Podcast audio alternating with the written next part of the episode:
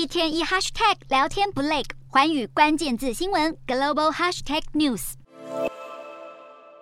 马来西亚新首相终于出炉，在大马国家元首苏丹阿布杜拉见证下，反对派领袖安华正式宣誓就职。马来西亚在十九号举行完国会大选，新政府难产整整五天。国家元首在几天前接见主要政党领袖安华和慕尤丁，接着在咨询各州领袖的意见后，在二十四号决定任命安华接任首相大位。七十五岁的安华是改革派，他带领希望联盟在大选中拿下最多的八十二席次。慕尤丁率领的国民联盟则是获得七十三席，主要政党都未能取得过半的一百一十二席，出现大马史上第一个僵局国会。如今在等待长达三十年后，安华终于成为大马首相，支持者开心聚集在安华家门前，并且为他祈祷。大马国家元首表示，国家需要一个稳定的政府来提振经济，老百姓不应该背负无止境的政治动荡。安华曾经担任过马来西亚财政部长和副首相，但两度因为性侵罪入狱，他称这是政治迫害。安华在二零一八年五月获得特赦，重返政坛，并且再度当选国会议员，带领反对阵营。数十年来，他一直呼吁包容性，并且反对有利于马来人的特殊优惠措施。从首相接班人、政治犯到东山再起、议员首相梦，安华也写下大马政坛的不死鸟传奇。